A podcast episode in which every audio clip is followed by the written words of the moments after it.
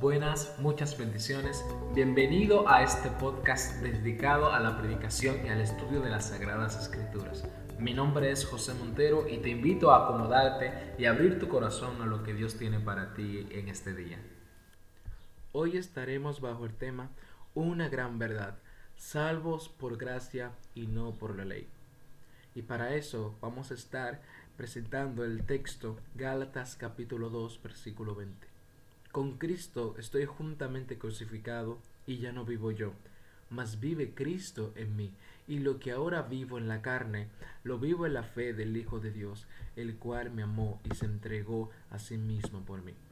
El apóstol Pablo se dirige a los Gálatas, ya que se habían apartado del Evangelio de la Gracia, así como dice Gálatas capítulo 1 versículo 6, y adoptaban las exigencias de la ley y de los judíos rechazando una de las enseñanzas más relevantes del cristianismo, y es que solamente somos salvos por la fe sola y por la gracia sola.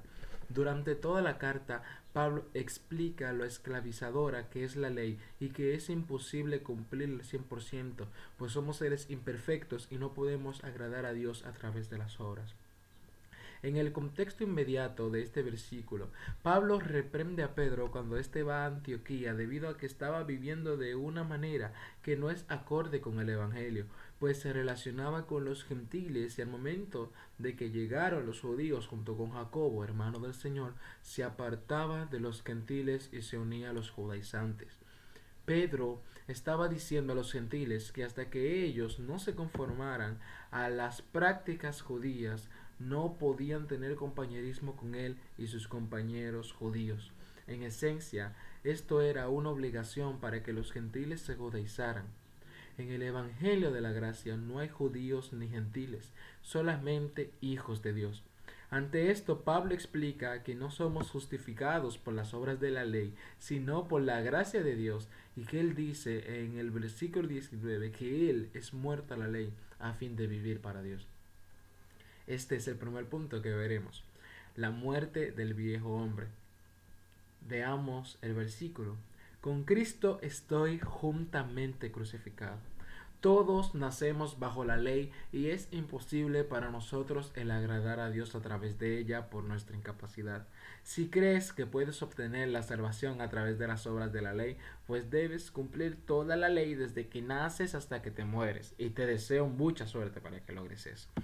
Piensa en la expresión de Pablo al decir que con Cristo estoy juntamente crucificado. Es increíble, pues nos dice que Él estaba junto con Cristo en ese momento y Cristo cargó todos nuestros pecados. La única persona en todo el universo que logró cumplir la ley hasta la última coma fue Jesús. El objetivo de la ley es mostrarnos a nosotros que nosotros necesitamos gracia ese es el objetivo de la ley. La ley nos muestra lo inservible que somos para agradar a Dios y solamente por gracia somos hechos justos delante de Él. Ahora te pregunto, ¿alguna vez te has sentido atrapado por tu orgullo, tirado de aquí para allá por la lujuria, consumido por el temor, por la ansiedad, encerrado en la duda y en la vergüenza? Yo me he sentido así en ciertos momentos. Estos son los sentimientos que produce el estar el esclavizado bajo la ley, ya que ser esclavo del pecado y ser condenado por la ley es algo que va mano a mano. Estas palabras las dijo Ethan Mark. Si eres cristiano por la gracia de Cristo, ya no estás bajo la ley, sino bajo la gracia. Yo quiero que pienses esto. Imagina que tienes una gran deuda que pagar. En el momento que mueres, ya no debes, ya no debes nada, pues has muerto. Pues sucede lo mismo, pues el haber muerto con Cristo nos libera de la condenación de la ley y ya no somos viejas criaturas, sino que ahora somos nuevas personas en Cristo. Ahora somos salvados de la condenación del infierno por la misericordia de Dios y nada más. Esta expresión de Pablo muestra la enorme gracia de Cristo hacia nosotros. El mayor ejemplo de cambio que quizás podamos ver en las escrituras es el mismo apóstol Pablo.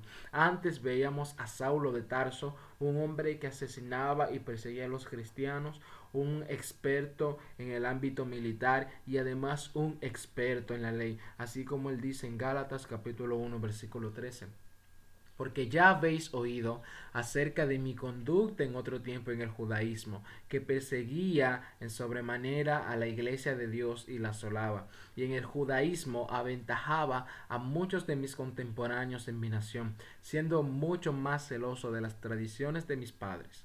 Pero cuanto agradó a Dios, que me apartó desde el vientre de mi madre, y me llamó por su gracia Ahora el segundo punto que vamos a ver hoy es la nueva vida en Cristo. Y ya no vivo yo, dice el versículo, mas vive Cristo en mí y lo que ahora vivo en la carne lo vivo en la fe del Hijo de Dios. Ahora Pablo explica que aún él, estando muerto en la ley, sigue vivo.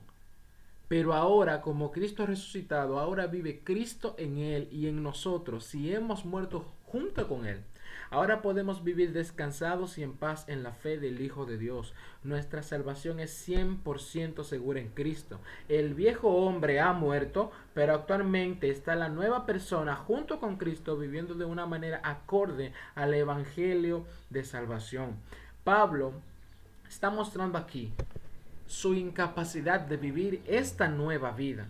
Ya él ha muerto, ya él ha muerto, ya él no está bajo la condenación de la ley, sino que él ahora vive bajo la gracia. Por ende, esta nueva vida debe mostrar a Cristo, debe mostrar a una persona diferente. Veíamos a Saulo, ahora vimos a Pablo, el que va y que, el que estuvo predicando el Evangelio. A Pablo, el que iba iglesia por iglesia, ciudad tras ciudad y predicaba el Evangelio. Ahora vemos a una nueva persona que necesita a Cristo para poder vivir esta nueva vida. Sin Cristo no podemos hacer absolutamente nada. Todos necesitamos a Cristo, todos necesitamos la misericordia de Dios en nuestras vidas. Esta eventualidad mostrada en gracia debe llevarnos a nosotros a vivir de una manera diferente. Ya no vivo yo, ya no vivo para agradarme a mí, ya no vivo para aumentar mi orgullo y mi ego, sino que ahora vivo para alabar, adorar y agradecer a Dios por haberme rescatado. Esto representa una unión íntima con el Señor. Esto debe mostrar un cambio en nosotros. Ahora somos embajadores de Cristo aquí en la tierra y es necesario que las personas vean quién es Él. Estas cosas nos deben llevar a pensar si realmente hemos sido transformados por Cristo o si simplemente estamos viviendo de una manera para agradar a los hombres, ya que ahora no somos esclavos del pecado, sino siervos de Cristo. Tercer punto. El amor de Cristo es lo que nos une a Él dice el versículo, el cual me amó y se entregó a sí mismo por mí. Ahora el amor de Cristo es tan grande hacia nosotros que nos capacita para poder obedecerle y vivir una vida correcta delante de Él. El evento de la cruz ha sido tan grande que solamente eso ha sido lo único que nos ha librado de la condenación de la ley. Nosotros podemos ver ese amor, el perdón de pecados, el que nos ha escogido, el que se ha revelado hacia nosotros desde su creación de una manera general y de una manera especial en su palabra, el que se ha entregado para que tengamos una relación íntima con Él, el que nos predestinó y bendijo tanto de manera espiritual como terrenal. Esta es la mayor verdad de toda la historia, la verdad que nos lleva a agradarle y que debe permanecer en nosotros, una verdad completa y determinante en nuestra vida. Ahora te pregunto, ¿estás viviendo acorde a estas verdades? ¿Estás mostrando el amor de Cristo a otras personas? ¿Estás viviendo una vida de fe confiando completamente en Él en cualquier situación que pases? Si no es así, te pido, por favor, examínate delante de Dios, cuestiónate a ti mismo y empieza a mostrar a Cristo en todo lugar. Confronta tu vida con las escrituras. Oremos. Señor Todopoderoso, Padre amado, Gracias Señor por tu amor y por tu inmensa misericordia, Padre. Gracias Señor por tu palabra.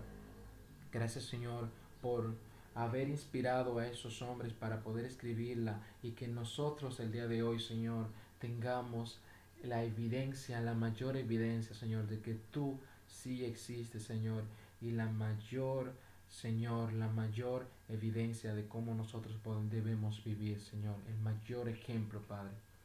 Gracias, Señor, por todas las personas que están escuchando, Señor, este estudio y te rogamos, Señor, que por favor nos estés bendiciendo, Padre, nos estés ayudando a poder aplicar tu palabra en nuestras vidas, Señor, a no solamente, Padre, ser oidores de ella, sino hacedores también, Señor, de ella. Gracias, Señor, por tu amor y por tu misericordia. En el nombre de Cristo Jesús.